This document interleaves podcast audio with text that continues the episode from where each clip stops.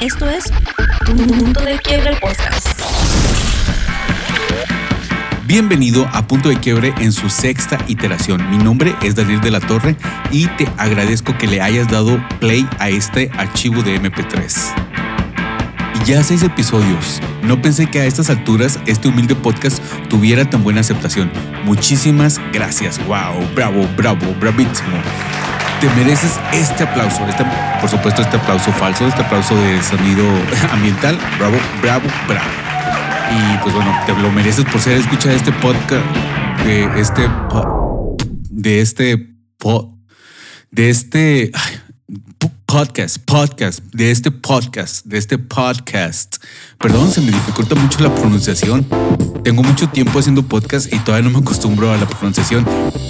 Es más, ni siquiera sé su origen etimológico ni nada así. Es un buen momento para sacar el diccionario. Vamos a ver, vamos a buscar el origen de la palabra de podcast. Podcast, publicación de carácter digital y periódica en formato de audio o video y que se puede descargar del internet o escuchar en línea. Wow, bueno, ya aprendimos algo. Se trata de una especie de programa de radio personalizable y descargable que puede mantenerse en una página web, blog o en cualquier tipo de plataforma que, bueno, que esté a disposición del usuario y o seguidores. La historia del podcasting no se puede divorciar de la historia del iPod de Apple, de la cual yo fui muy fan y el cual forjó mi fidelidad a los productos de esta compañía. ¿Qué puedo decir? Soy un Apple zombie. El primer iPod debutó en el año 2001 y tres años después un VJ de MTV, Adam Curry, y un diseñador de software llamado Dave Winner crearon un plan para que se le facilitara al usuario descargar programas de radio del Internet directamente al pequeño y revolucionario dispositivo de Apple. Dave Winner creó un software para agregar contenido llamado RSS o RSS, Really Simple Syndication, y Adam Curry programó un código al cual llamó iPodder. Bueno, creo que le faltaba pulirse ese nombre, ¿no? el cual extraía archivos de audio de un alimentador RS, esto es un RSS feed, para después transferir esos archivos a un iPod. Por primera vez, una transmisión de radio pudo ser archivada en un reproductor de audio portable. Steve Jobs le llamó, bueno, ya de manera muy outdated, el TiVo para radio. Podcasting is a word that's concatenation of iPod and broadcasting, right? Put together podcasting. And what podcasting is, it's um, started off as Wayne's World for radio. Think of it that way right? Where you've got anybody could make a radio show and put it on the internet and broadcast it out there, and anybody else could listen. Um, so again, it's sort of like TiVo for radio for your iPod. Y desde ese momento el podcast ha crecido a pasos agigantados. ¿Sabías que la compañía Twitter fue concebida en una sesión de lluvia de ideas por la compañía de podcasting Audio? Esto es en el 2006. O sea, sin podcasting no existiera el Twitter. Wow. Hay algunas diferencias entre los podcasts y los programas de radio. Una es la permanencia del podcasting. Un podcast puede escucharse en cualquier momento, on demand, ya que quedan alojados en un servidor para su futura descarga o escucha en línea. Y otra es su naturaleza intrínseca y personal. Tú mismo puedes empezar un podcast si tienes los recursos. No cualquier estación de radio comercial te va a dar un espacio donde tú puedes crear tu propio show.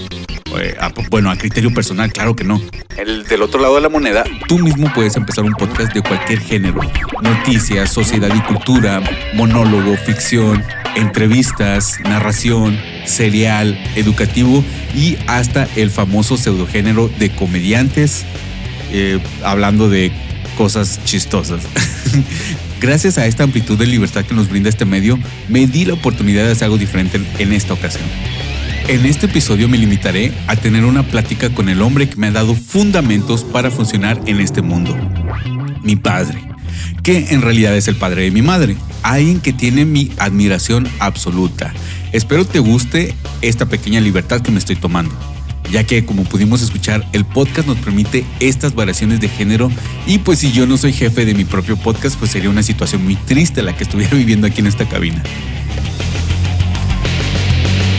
Esta conversación fue grabada en febrero del 2020 y pues bueno, te dejo con ella. Gracias por escuchar. Mi nombre es Daniel de la Torre. Eh, ¿Cómo estás, papá? Bien, hijo, bien, gracias a Dios. ¿Bien? Perfectamente bien. ¿Cómo te sientes estar aquí visitando a la familia?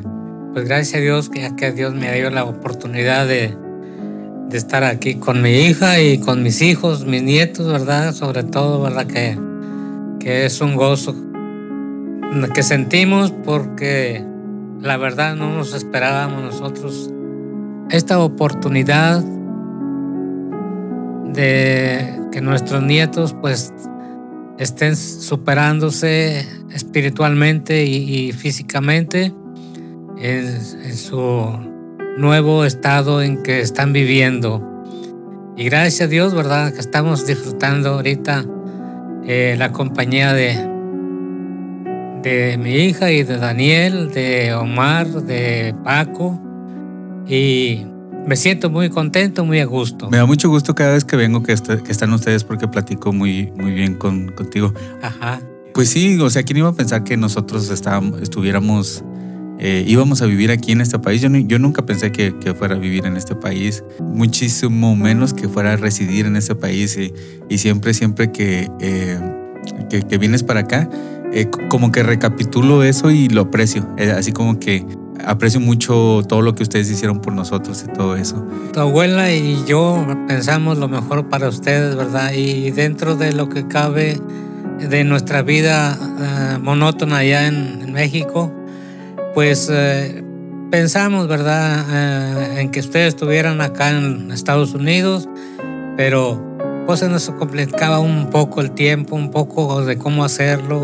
De hecho, ustedes son los que nos mandaron para acá, ¿verdad? Y gracias a Dios que, bueno, hubo la oportunidad de unos primero y luego otros y ya eh, a fin de cuentas, pues eh, el más pequeño que se nos hacía más difícil y ahorita, pues gracias a Dios, ya están bien fundamentado en su trabajo. En... Tú me dijiste que, que, no es tu primera vez aquí en Estados Unidos. Tú, tú viví, no vivías, este, ibas a trabajar a, a, Canadá, no Canadá, perdón, a Texas, nada que ver, nada con Texas.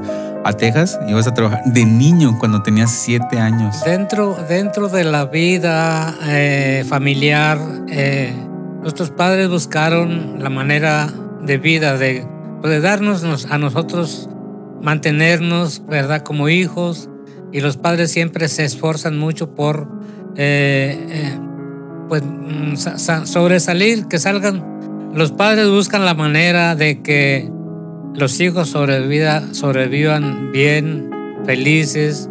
Eh, y los padres se esfuerzan por trabajar, por buscar la mantención de los hijos. Y, yo me acuerdo, ¿verdad? Como un sueño, uh, no me acuerdo, no sé exactamente cuántos años tendría, pero vivimos en Reynosa varios tiempo. Apenas me acuerdo también como un sueño. Pasamos a Estados Unidos por Reynosa. ¿Pero a... cómo pasaron? ¿Se brincaron o, o no, literalmente nomás caminaron? Caminando, caminando. Antes ni siquiera había nada. Nada, nada. nada. Pero de perdido había un, como un pozo ahí de que así como de frontera o... No, no, o sea, eh, caminamos como, como, como si hubiéramos eh, llegado a un arroyo vamos a decirlo así, ¿verdad? Uh -huh. Como un arroyo. Y no, no había agua y pasábamos caminando, cruzamos el, el río, río Bravo caminando. Y me acuerdo que eh, iba una tía mía y yo y papá y, y otro señor. Y pasamos a Texas. Y allá empezaron a ellos a buscar trabajo y, y yo me acuerdo, ¿verdad? Que andábamos, estábamos, este, más bien ellos trabajando. Y uno pues se hacía la ilusión, ¿verdad? Que también pues vamos a piscar el algodón, vamos a las piscas. Y bueno, pues pasamos una vez y luego nos, nos regresamos por ciertos motivos.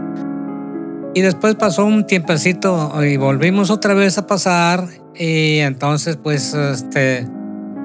Eh, en cierta ocasión, en, en, en el pleno día, mediodía, llegó la migra y nosotros pues a correr, todos a correr y, y la, al fin la policía nos atajó, ¿verdad? Y órale para arriba el camión, uh -huh. para arriba, así como te lo estoy contando, así fue, ¿verdad? Sí. Y órale para arriba con las metrallas en la mano, ¿verdad? Pero no, hasta eso no, no, no. No fue violento, no, no, no fue. No, no, no, más órale para arriba. ya nos fuimos todos al camión como, como animalitos, ¿verdad? Y, el- y el camión en lugar, en lugar de darle a, a- a favor a los surcos, les dio atravesados. Y bien fuerte el camión, un saltadero adentro, como si fuéramos animales, ¿verdad? Pero ¿cuántos años tendrías aquí? ¿Unos siete? Pues la verdad, tendría como algunos, no, no sé, unos eh, seis años o siete a lo mejor. Pues me acuerdo, me- apenas me acuerdo, ¿verdad? Como un sueño, ¿verdad? Ujú. Y bueno, nos llevaron, nos agarraron y nos llevaron al corralón. O sea, un, corralón muy grande donde había mucha gente, ¿verdad? Y a muchos policías. Y la, y la gente eh, muchas veces hacía enojar a los policías. Lo hacían enojar. Desde entonces, ¿no? Sí. Y luego los policías nos aventaban unos palos así grandes, como de un metro. Nos aventaban con la mano a, a sobre al, montón de la gente. Ujú. Pero no, no, no, parece que no les pegaba a nadie. Y bueno, de ahí nos llevaron, nos aventaron para, para eh, eh, Nuevo Laredo, Texas. Ah, Eh, co- como quiera todavía Estados Sí. Unidos. De ahí nos aventaron, de Estados Unidos nos aventaron para La- Laredo, Texas. Llegamos a Laredo, Texas, mientras que la familia estaba en, en Reynosa. Y me acuerdo yo que agarramos carretera caminando, pero de ahí ya, ya no me acuerdo si nos dieron ray, nos fuimos en camión, ya no me acuerdo. Lo que sí me acuerdo es que llegamos a Laredo y salimos a la carretera a agarrar carretera. Ujú. Pues, supuestamente a Reynosa, ¿verdad? Ya, ya este, eh, ya- pues ya, ya no me acuerdo más, llegamos yo creo a Reynosa porque pues, ya nos reunimos con la familia.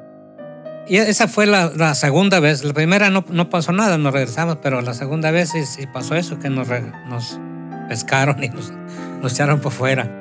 Ya de ahí para allá no, pero nuestra vida ha sido muy, muy difícil, mija. Nuestra vida ha sido bastante, Mijo. bastante difícil porque porque eh, pues eh, la familia, un montón de familia y luego Pues, pues tú vienes de, de una de una área rural, ¿verdad? De un rancho eh, allá de, de- de Zacatecas. Su- supuestamente el- el- el- la vida en, en los ranchos, eh, so- sobre todo en la época donde creciste, era este muy este se sufría mucho de, de cosas, ¿no? Se, se sufría mucho eh, de, de- no había servicios como la- los había en la ciudad. No, no, antes éramos allá, estábamos en el rancho, ¿verdad? Era- se dice rancho, ¿verdad? Porque estábamos en la misma milpa, en la labor, en una esquina de la labor, ¿verdad? Porque teníamos que sembrar y levantar cosecha. O sea, nuestra vida era, era íntimamente no, no, no estábamos en ciudad, no estábamos en pueblo, sino todo lo que sembrábamos era para nosotros, para la comida, para, ah, para nosotros personalmente. Ujú. Y pero pues antes, en ese tiempo llovía bastante, no faltaba el agua y mucha cosecha, mucho maíz, mucho frijol, mucha calabaza, mucho este, chile, tomate, cebolla. Y de eso comían. Y nos manteníamos de todo eso, ¿verdad? Sí, sí las- sabes que eso está regresando, perdón que te interrumpa, pero sí sabes que eso está regresando, que ahora la gente lo que procura o, o hay muchas como campañas que quieren hacer que, el- que la misma gente, sobre todo en estados como California, donde se puede, yo, yo que, que vivo en Arizona ya no se puede, no se puede totalmente, pero aquí en California y en otros estados aquí en Estados Unidos quieren que la misma gente este, siembre su comida.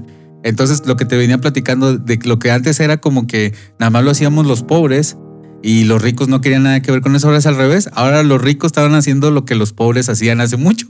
Bueno, ah, eh, bueno, hacíamos. Y es que la vida normal del ser humano depende de tanto del pobre como del rico. Porque el rico tiene que poner a trabajar su dinero y el pobre tiene que trabajar para comer. Entonces el rico vive del pobre y el pobre del rico también, ¿verdad? Porque Sí, claro. se conjugan los, eh, los trabajos. Eh, y bueno, nosotros ¿verdad? en ese tiempo pues este, vivíamos muy deshogadamente, muy a gusto en el campo, en el monte.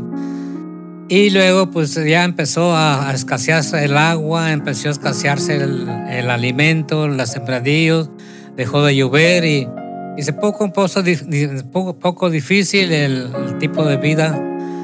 Y eh, trabajamos en una, trabajé en una fábrica de vino, llevando leña para cocer el, el mezcal para el vino. Y bueno, pues también con el tiempo, pues eh, había camiones que llevaban leña y gente con burros llevando leña, cargas de leña. Y así nos estuvimos manteniendo, pero llegó el tiempo en que se acabó la leña porque ya no eran muchos los trabajadores para la leña, para que, porque la, la fábrica trabajaba con, con leña. ¿Y cuántos años tendrías aquí? Pues tendría como unos, como unos, eh, en ese tiempo tenía como 12 años. 12 años, desde 12 los años. 12 años estás trabajando. Yo tenía mis seis burritos, me levantaba a las 4 de la mañana, aparejaba mis burritos y me iba a la montaña como a unos eh, 30 kilómetros de distancia y me bajaba, me llevaba todo el día, de- desde las 4 de la mañana hasta a veces a las 7, 8 de la noche o a veces hasta las 12 de la noche. Yo solito, con mis seis burritos cargaditos y, y descargarlos y regresé a la casa y otro día bien temprano, otra vez O sea que a los 12 años, a los 12 años tú salías este, con tu burrito y, y- y a trabajar. Desde, desde, desde muy chico, mejor, la verdad, desde muy chico. Pero ¿qué, es, qué era trabajar para ti? Era, porque una vez me, me, me dijiste que era que ibas a recoger leña y, y- pero Sí. o sea que ¿para qué? Para, ¿La vendías? Sí, la, fábrica, la fábrica teníamos que llevar las ciertas car- cargas de leña, lo que pudiéramos llevar de leña. ¿verdad? Cargábamos los burritos, a veces les cargábamos tres magueyes secos, uno de cada lado del burrito, otro maguey arriba, o si se podía, dos magueyes arriba secos. Y, y era esa era una carga de burro, ¿verdad? yo, ten- yo cargaba seis. Y esos seis burritos los descargaba en la fábrica y a la semana hacían la cuenta de todo, cuánto, cuánto. A veces me sacaba 30 pesos a la semana de, de- de- de dinero. Pero en ese tiempo tre- eh, 30 pesos era mucho dinero, ¿no? Bueno, eh, comíamos, comíamos toda la semana, todo el mes, ¿verdad? Porque el dinero, pues, ah, ah, valían los pesos y los centavos en ese entonces. Sí, sí, sí.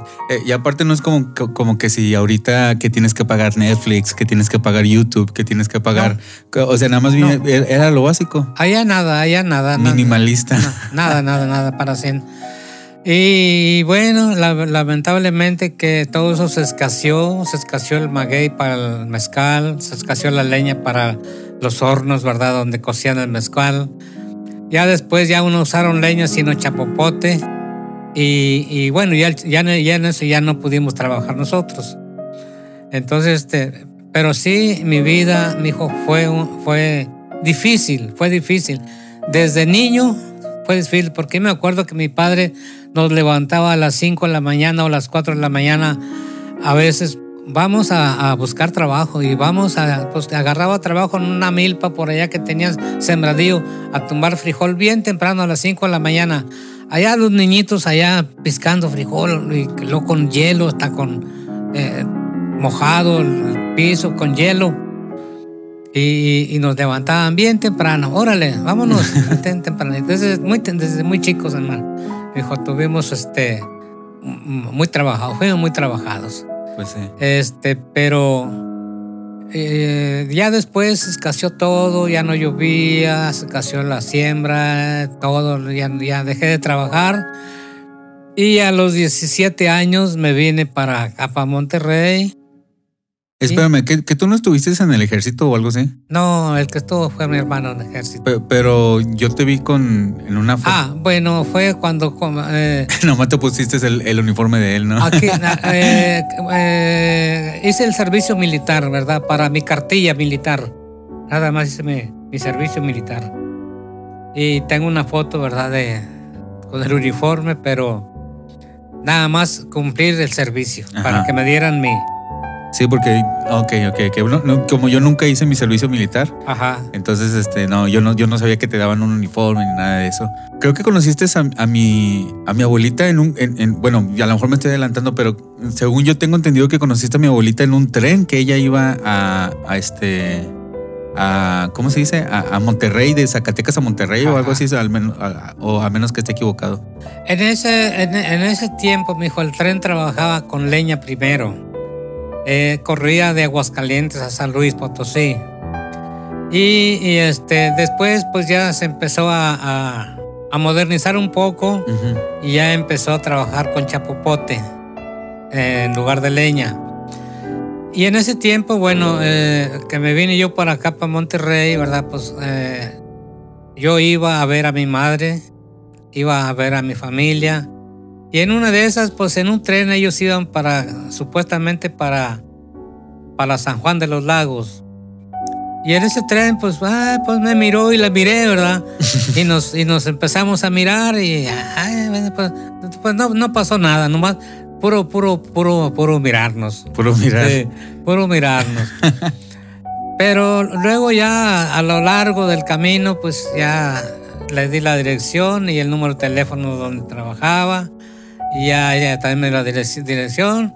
Pero no platicamos nada, en el tren no platicamos nada. no. ya después yo le hablé por teléfono. Después este la busqué y ya nos vimos, platicamos y ya, ya, ya hasta la fecha. Estamos- hasta la fecha estamos juntos. ¿Eso hace cuánto fue? Eh, pues para esto ya hace 57 años, por ahí más o menos. 57 años, estamos hablando Eh. del 1963. Por ahí más o menos, porque Ok. nos casamos el día eh, el día 15 de mayo ¿De qué año? del 60 y, ah, 65. 65, dos años. 65, sí. Ok. Eh, y bueno, pues ha pasado el tiempo, mijo, pero sí, este, nuestra vida ha sido difícil, la verdad. Ujú. Eh, y gracias a Dios, bueno, ta- todavía estamos aquí. Dios nos ha dado la oportunidad de eh, ver mis hijos, mis hijas, mis nietos y ahora mis bisnietos también. Sí, ¿verdad? Ya tienes dos. La primera, segunda y la tercera generación. Me falta la cuarta a ver si alcanzo a llegar. Claro, claro. Eh. Vas, a, vas a alcanzar. Pues si Dios nos da licencia de llegarlo, pues vamos a verlo, sí, Sí. pero es muy bonito, mijo, es muy bonito, la verdad, verdad, este, contemplar los tiempos porque, pues, eh, ¿cómo te diría? Lo, lo hacen a uno eh, madurar, o sea, lo hace a uno madurar, ¿verdad? Porque los sufrimientos de la vida, tanto del matrimonio como de la familia, pues tenemos que seguir adelante. Dices que, que gracias a Dios, desde siempre has, has, has, este, tenido una sensibilidad para, eh, para con cosas de Dios, para sentirlo, Ah, desde, desde siempre o, o hasta que te hiciste cristiano. Bueno, eh, la verdad, mira, este, eh, cuando yo me vine de, de mi rancho, mis, mis padres me llevaban a la iglesia en el rancho, ¿verdad? Cuando estábamos muy pequeños. Caminábamos mucho tramo para ir a oír la palabra de Dios, ¿verdad? Y, y pues a ellos les gustaba también y como, como hijos pues teníamos que obedecerlos. Pues sí, no les quedaba de Ah, otra. Así es. Y, y bueno, me gustaba a mí, me gustó. Pero me vine para Monterrey y ya perdí la noción, ¿verdad? De, de ser cristiano, de buscar a Dios, de... Oh, pero los llevaban a una iglesia cristiana. Allá, allá en el rancho sí. nos Ah, llevaban. entonces, eh, entonces, ¿podemos decir que tú naciste en una cuna cristiana? En una iglesia cristiana. No, no, bueno, pues allá, ¿cómo te diría? Ni son cristianos ni, ni, ni, ni no son cristianos, ¿verdad? ¿Por Ajá. qué? Porque a veces sí íbamos, ahí vamos y a veces no. Caminábamos una distancia de unos 40, 30, 40 kilómetros en burro para ir a escuchar la palabra de Dios por allá. A veces nos íbamos a otros pueblos, ¿verdad? Pero en burro, ¿verdad? También para escuchar, ¿verdad? Por allí más o menos nos, nos, nos dirigieron. Y la, la verdad, a mí me gustó mucho, ¿verdad? Sí. ¿Pero por qué? Pues no sé, eh, no sé, porque era de Dios, ¿verdad? Y, y po- ya por naturaleza sabemos que hay Dios y, y que es Dios el que su- suple todas las necesidades. Bueno, Está raro eso porque yo pienso que al revés, por naturaleza no, no, no crees en Dios y sino que al revés, yo pienso que por naturaleza te, te rebelas, tratas de rechazar una, una idea de Dios o como por ejemplo hay muchas personas que no creen en Dios. Mi teoría es porque se sienten eh, como imagínate tú que alguien te diga que toda tu vida está mal, que toda tu vida, todo, todo, todo, toda tu vida está mal. Imagínate, entonces te vas a sentir como que, espérame, o sea, te vas a sentir un poquito como, como este ultrajado. Entonces, yo pienso que por eso las personas que no creen en Dios, este, es- eso, eso hacen, es, eso, es, eh, por- así se sienten. Y, y para mí, la, la, naturaleza del ser humano es, al contrario, este, rebelarse en contra de Dios. Por eso se, se me hace tan raro como personas como tú, que, no, que al contrario de rebelarse, sino que, que buscan de Dios y dicen, ok, aquí es el verdadero camino. Eso se requiere mucha como sabiduría. Ajá. Me vine para Monterrey, me vine para Monterrey eh, en el 1960. Aquí viví una vida desenfrenada más que todo, ¿verdad? Porque eh, es otro tipo de vida, ¿verdad? Aquí me olvidé de Dios, me olvidé de todo y me olvidé de todo. Llegué, llegamos a casarnos, mi esposa y yo, ¿verdad? Y, y, y bueno, pasó un tiempo, un tiempo, un tiempo, un tiempo, ¿verdad? Y luego nació Patricia, tu mamá, nació, ¿verdad? Y, y despuésito de que ella nació, yo me convertí a Cristo. Yo tuve mi trabajo de planta, tuve mi despensa mensual por parte de la empresa que, eh, o sea, a mí no me faltaba nada, nada me faltaba. Tenía mi trabajo de planta, tenía mi, tenía mi refrigerador lleno de cerveza, tomaba yo pero, pero ¿tú tomabas? Sí, tomabas, mucho. Tomaba, tomaba. ¿Te consideras alcohólico? No, no, no, ah, no, ah, no, no, a ese grado. No a ese grado. No a ese grado. Bueno. Pero sí, eh, siempre estábamos tomando, mi hermano y yo allí en casa, tomaba en casa. Y de vez en cuando me salía con mis amigos, pero no, como te digo, no al echarme a perder. Nada extremo. No, no al quedarme eh, tirado por ahí, ¿verdad? Claro. Pero sí tomaba. Allí en mi casa tomaba junto con mi hermano, con la familia sí tomaba, fumaba mucho también, ¿verdad? Pero, ah, pero llegó el día, mijo. llegó el día en que yo sentía algo dentro de mí. Yo no me, yo no me sentía gusto, a pesar de que todo tenía en mi casa, no tenía problemas con mi familia, estábamos bien, perfectamente bien, todo. Y dices que para ese entonces no había como, no, no había precariedad en la casa, ¿no? De que sí, siempre había que comer, siempre tuviste trabajo. Entonces, siempre, tuve mi trabajo. No, es como, por ejemplo, conmigo de que hubo, tuvo que eh, haber un gran shock en mi vida como para, para recapacitar tú así de la nada. O bueno, tú sentiste algo por ah. dentro. Mira, yo para convertirme al, Señor, la verdad yo tuve, yo sentí, sentí dentro de mi, de mi vida un, un vacío, mijo. Sentí un vacío, sentía yo un vacío.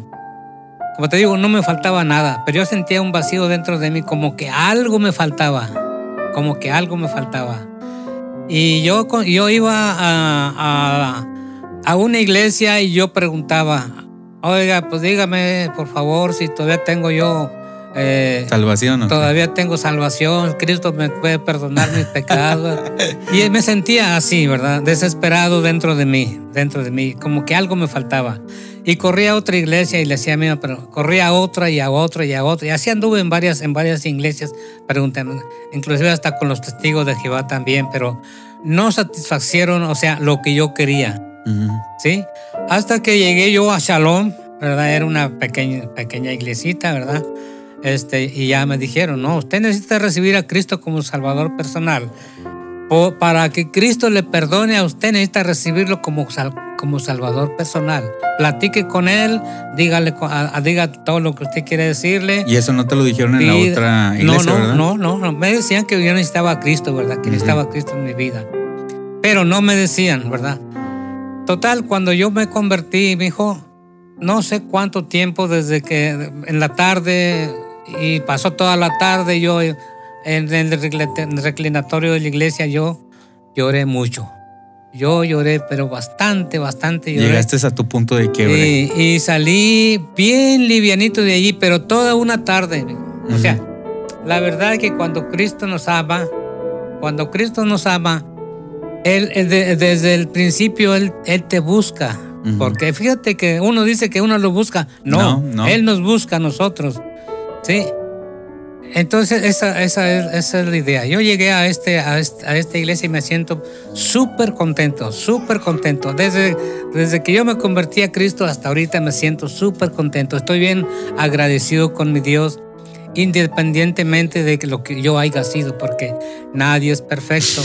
Todos ofendemos, pero todo lo que, todo lo malo que, que ha sido es lo mejor que han sido ciertas personas. es lo- se me hace increíble que, que no, hiciste, no, no fuiste tan malo. O, o, bueno, a- nadie es perfecto, pero, o sea, hay personas que, que tuvieron que pasar por cosas un poquito más difíciles o, o- o por situaciones más difíciles o que fueron peor para poder cambiar. Entonces, hay un chiste de, de un este, comediante que, que me da mucha risa que dice, por- ¿se han, han notado que todos los, los cristianos tienen así como un pasado, un pasado turbio así de que, oh, eh, no, pues yo, y de hecho, de, cuenta el chiste de que no, pues sí, eh, yo una vez maté a una, a una mujer y luego no sé qué, y luego me emborraché. Ah, pero después me hice cristiano y ya todo.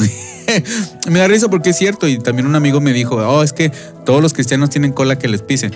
Y, pues lo, que, pienso en eso, eh, a contrarrestar ese argumento es de que, pues bueno, entonces qué mejor que una doctrina, eh, más que una religión, una doctrina, un modo, de vida que, que abraza a todos, a personas que hicieron mal y a personas que hicieron más mal, porque no todos, no, o sea, no hay, no hay ser perfecto. Entonces, vienes de hacer mal y vienes de hacer más mal, entonces, o de hacer, o de hacer cosas peores.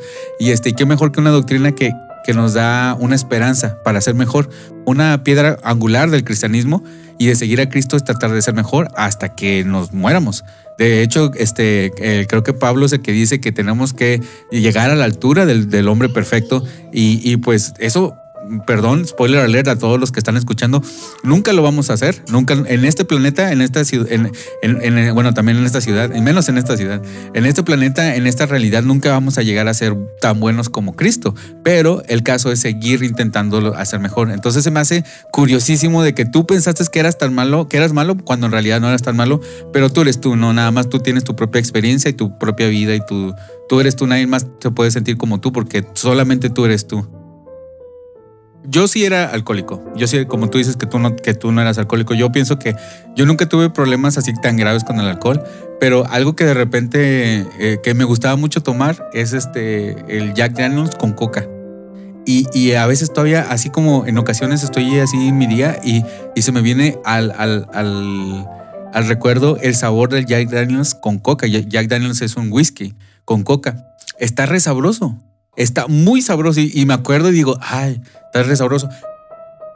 Yo no tomaría, yo no tomaría otra vez porque, porque pues yo tuve ese problema. Entonces totalmente este, corroboro lo que tú dices que las cosas que no son, que no son buenas para nosotros, este, pues nos hacen, son, son llamativas. Entonces toda la gente se quiere comer una ensalada y, y, perdón, nadie se quiere comer una ensalada y todos quieren comerse una pizza, ¿no? Entonces, Y, y entonces eso es lo que no entendemos a veces, mijo. ¿Mm?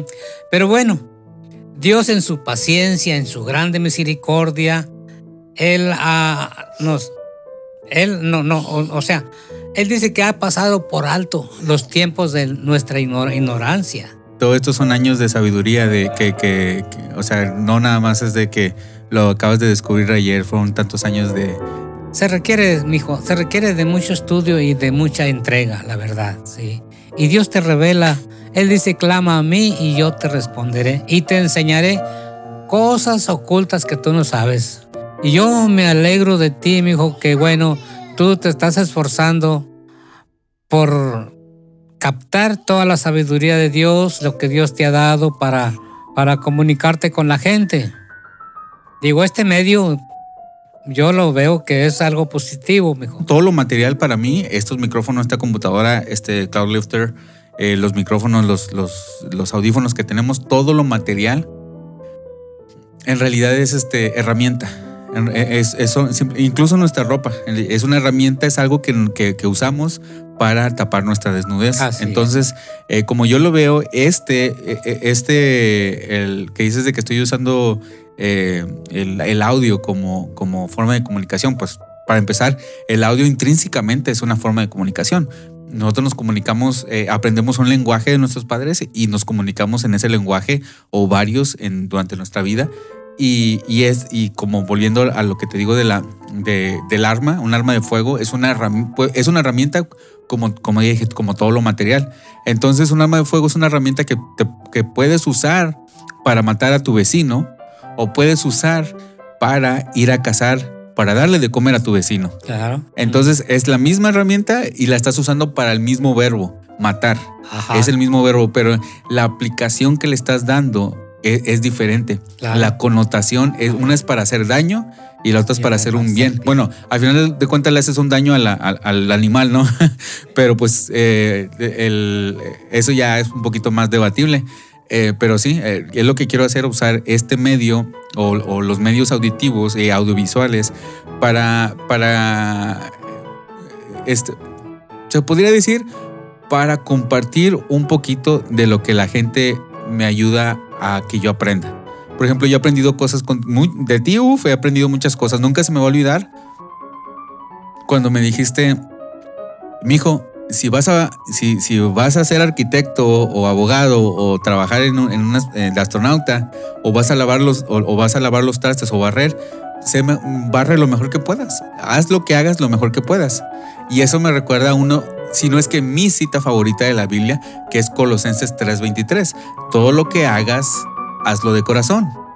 Y como, bueno, ya después le, le- le podemos a- este, a- añadir como si fuera para el Señor, pero en sí eso, todo lo que hagas, hazlo de corazón. Es un mandamiento muy bonito y eso me lo enseñaste desde, uh, desde que yo era niño. Sin renegar, ¿verdad? Todo que, lo que sea para el Señor, ¿verdad? Claro, sin sin claro. renegar, ¿verdad? Lo que se debe hacer. Eh, pero lamentablemente a veces uno ag- agresivo y no quisiera que nadie lo mandara, la verdad. En- A uno no le gusta que, que lo manden. Ah, no te gusta Eh, que te manden. Y, y, bueno, digo, No, no, cuando- es que una vez me lo dijiste, una Ah, vez, sí, me- porque sí. yo estaba regañando, me estaban regañando y dijiste, a mí no me gusta que me, que me No. regañen, pero sin embargo me tiene que regañar el, el patrón o el... pero pues sí, es, es cierto. Mayormente la, cuando lo regañan los padres es por algo. Ahora, el, el amor de Dios, dice, dice el Señor, Dios al que ama castiga, Dios al que ama disciplina. Dice, porque qué padre hay que no discipline a su hijo si no lo quiere, si, si lo quiere. Si lo quiere, por eso lo disciplina. Lo ama, por eso lo disciplina. Si no lo quisiera, pues lo dejaba Pues sí, eh, haz eh, lo que quieras. Tú no vas a regañar a, a- a un niño que se está portando mal en la calle o en una Pues sí. tienda si no lo conoces. no lo Tú regañas, eh, si, si ves que Jaden, eh, tu, tu, tu sobrino, tu, perdón, tu, ¿Tu bis- mi bisnieto? sobrino, tu bisnieto, este, está este, jalándole el pelo a otra niña, o así lo regañas. Entonces, a otro niño que no es tuyo, pues no, porque pues no, no, te, no, no es tu, eh, pues no, no te importa. Entonces tiene mucho sentido eso que dices. Yo estoy, no estoy, no estoy tan viejo, tampoco estoy tan joven, pero ya que he recorrido como un espacio de mi vida, me quedo pensando como que, que- qué tan rápido pasa la vida. Y tú que, que has vivido lo doble, más de lo doble que yo, este, ¿cómo, cómo te sientes así de, de, de este, o, sea, ¿te acuerdas como si, bueno, más bien te fuiste a dormir un día cuando tenías 20 años y despertaste y ya tenías 70? ¿O cómo? Porque me imagino como que así es, como que se va tan rápido que, que, que la, bueno, la vida es muy efímera. Fíjate que eh, hay, hay, hay unas grabadoras muy buenas. Hay unas grabadoras muy buenas que nunca se les borra lo que grabaron. Ah, ok. Y hay unas grabadoras pues corrientes, ¿verdad? Malas a lo mejor que de repente ya se borró por lo que sea. Entonces hay muchas mentes, mi hijo, muy, muy, muy, muy, este, ¿cómo- ¿cuál sería la palabra? Muy buenas, muy buenas, que es difícil que, se- que se te borre. ¿eh? Y, y hay otras que no. Hay ciertas cosas que yo me acuerdo y ciertas cosas que, que no me acuerdo de mi, de mi infancia, de mi niñez. Sí, casi por lo regular nos acordamos como que de lo más representativo.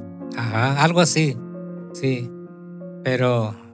Oh, pues sí, se, se batalla. No, y hay muchísimo que explicar, mijo, pero. Como, No, no, no. como te digo, ¿te, te acuerdas cuando, cuando te pagaban, el, el día que te pagaban y que llevabas este eh, fruta sin faltar y ibas al mercado? El, eh, te pagaban cada viernes, supongo.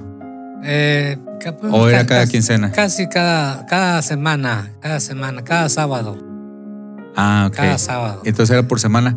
Y, y siempre llevabas fruta. Y ahora, este, bueno, de eso es algo que yo me acuerdo. Ahora que estás diciendo eso de que hay cosas que se te quedan. A mí siempre se me ha quedado que ahora yo lo veo, la, fruta para mí es un símbolo de, de opulencia. Es un símbolo de, que hay. De que hay. Porque este, antes, eh, pues como te dije, siempre que eh, bueno, en una, no siempre, pero en, en, esa, en esa época, en esa temporada, sí, este, que, te, que te pagaban, ibas y pasabas por al mercado por, por, fruta y llegabas con fruta. Y me acuerdo de yo siempre agarrar plátano y naranja, que era mi favorito y, y me gustaba mucho los viernes, eran los viernes o sábados que te pagaban porque llegabas con fruta. Y hasta la fecha relaciono fruta con que nos está yendo bien con el dinero. Ya, ya últimamente, porque como te digo, mucho tiempo con, con la empresa me llevaba mi mandado. ¿Ah, en serio? Cada mes. Cada mes. Sí, cada mes. Cada mes me llevaba mi mandado. La mujer llenaba, hacía la lista de, de todo lo que se ocupaba para el mes y cada mes me llegaba a mí mi despensa. Cada, mes. ¿Gratis? ¿No la pagabas? No, no, sí la pagaba. Sí, oh, ok, ok. Sí, pero bueno. Ah, entonces estamos hablando que no ibas, no iban a la, a la, no, sí. a, la tienda, ¿la tienda los llevaba o qué? No. Ese es el, original Uber Eats. la empresa eh, tenía sus camiones para repartir las despensas, ¿verdad? se hacía una lista, vamos a decir, de todo canteras, por decir, ¿verdad? Y él cargaba el camión y ahora le repartir todas las despensas cada, cada mes, cada, cada cierto día. Y ya lo demás, digo, pues teníamos que ir a la carnicería, tenemos que ir a la frutería, tenemos que ir a. Fíjate que, que, ahorita hay, hay este ¿cómo se dice? ahorita hay ah, servicios así, donde ya, ya no tienes que ir a, la tienda. O sea, tu mandado, literalmente para hacer la comida, te lo hacen, te, lo llevan a tu casa. Tú lo pides por internet y pides qué quieres y ya te llega a, a la puerta de tu casa y te llega como con refrigeradorcito. Por, si pone que no llegues este, luego, luego y se queda un poquito afuera, sobre todo allá que es muy caliente, donde yo, vivo y ya nomás la metes y, te mandan nada más lo que es para la comida. Por ejemplo, eh, no quiero para ocho comidas, nomás para las ocho comidas te lo mandan exactamente. Ya no desperdicias nada, no gastas gas y fíjate lo que son las cosas de antes, de, que básicamente estamos regresando a las cosas de antes. Con, como con todo eso de que de, de, de comer más natural y todo eso, estamos regresando a las cosas de antes. Cuando yo me acuerdo que eh, comer pizza era lo mejor, de hecho en, nuestros cumpleaños nos llevaban a comer pizza y ahorita pues todo ese tipo de comida chatarra es de que no, ya no la coman. De hecho está barata, la, esa comida está barata porque es muy mala y lo que hace bien está un poquito más caro. Estamos regresando, estamos regresando pero ahora es al revés. Y fíjate que va a llegar el tiempo, mijo, en que vamos a, a hacer lo mismo que hacíamos antes. ¿Cómo? ¿Eh? Pues antes nos manteníamos de nuestra propia siembra. ¿Eh? Ahorita, bueno, se están haciendo sembradíos grandes porque la gente está creciendo, o sea, eh, se está multiplicando el ser humano. Entonces ya no todos tienen una tierra que trabajar, ya no tienen una noria que sacar agua. Pues ya, ya es muy difícil porque ya es demasiada gente ya no caben como para darle labor a cada, a cada quien. Porque era lo que Dios quería antes, que cada quien estuviera en su labor, en su propia familia. Y ahora no, ahora ya se montonó la gente y ya no, ya no trabajan. es que somos bastantes. Sí, pues. La sobrepoblación, se está hablando que en, en unos 10, 20 años vamos a llegar a ser 10 billones de personas. 10 billones. Entonces, este, pues bueno, ya, ya estamos en lo último. bueno, papá, te, quiero agradecer por, por esta, esta entrevista. Espero que no sea la primera. Te quiero agradecer por todo lo que has hecho por nosotros, por todos los buenos consejos que me has dado, todo lo que me has este, apoyado, todas las cosas que he aprendido de ti. Incluso ahorita ya de grande, que bueno, uno nunca deja de aprender, pero incluso de grande, ahorita mismo me, hace tres días o cuatro días me dijiste, que la, algo que se me va a quedar para toda la vida. La herramienta hace al maestro. Obviamente, obviamente importa mucho el talento, importa mucho las ganas, pero la, pero la herramienta sí, sí contribuye mucho al éxito de la gente, porque si, si, este, si usas lo mejor, si tienes lo mejor, este, estás destinado para, para el éxito. Entonces, te quiero agradecer mucho por, por, pues por todo lo que has hecho por, por nosotros, por mí. Que la verdad, como te digo, yo, yo me pongo a platicar con, con tu abuela. Digo, mira, antes ellos dependían de nosotros. De una manera o de otra, de, les dimos, lo ayudamos en sus estudios, en, en su vida, los mantuvimos.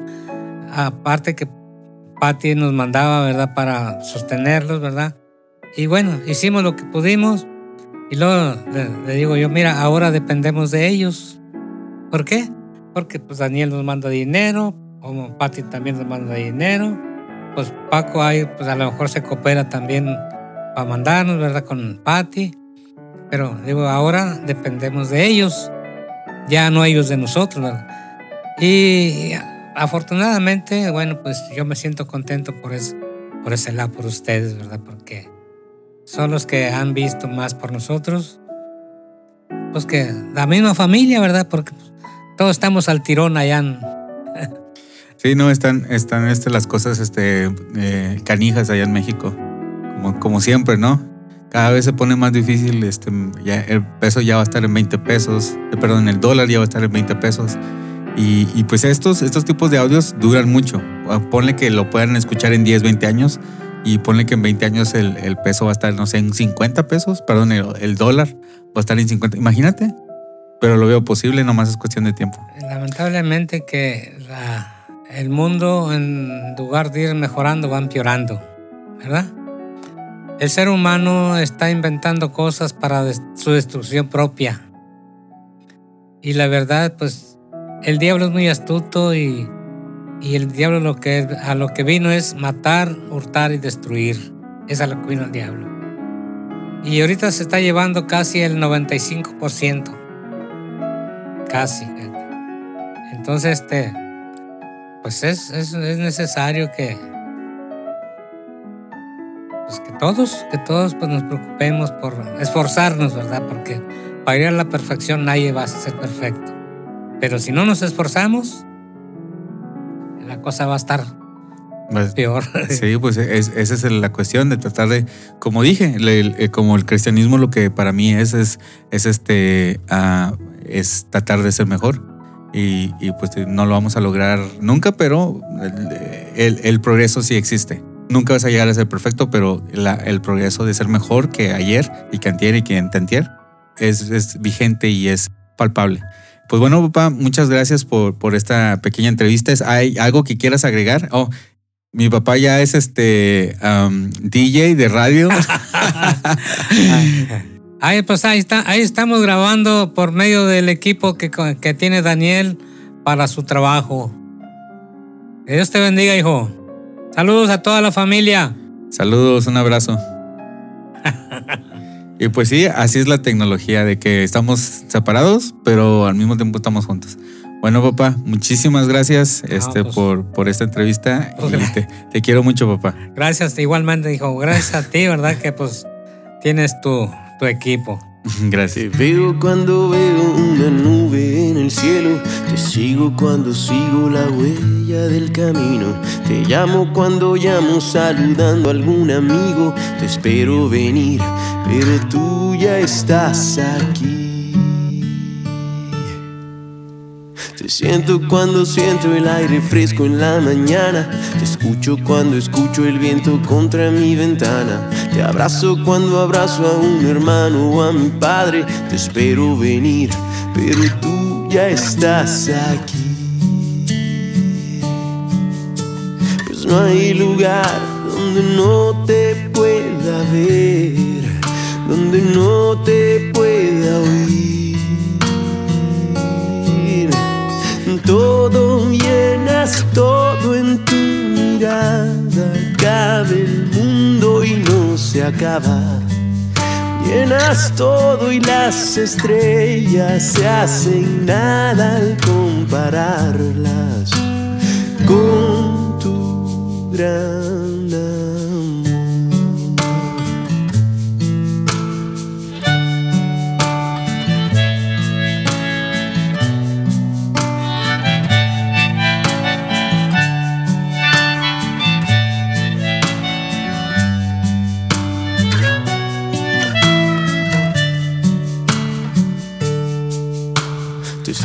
cuando escribo algún poema desde el alma.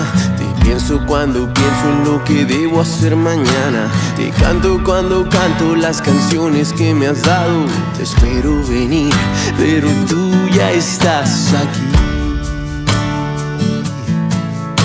Pues no hay lugar donde no te pueda ver, donde no te pueda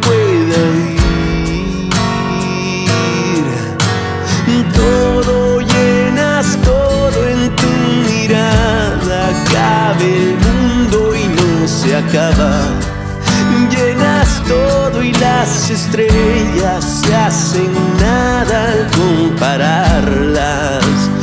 Oh,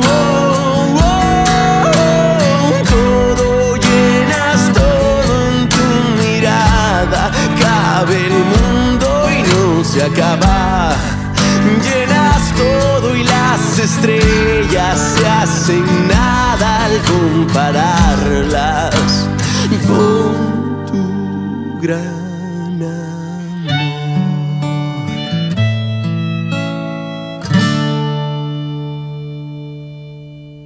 Puedes comentar este y todos nuestros podcasts en nuestra página oficial, lospodcastdedaniel.com.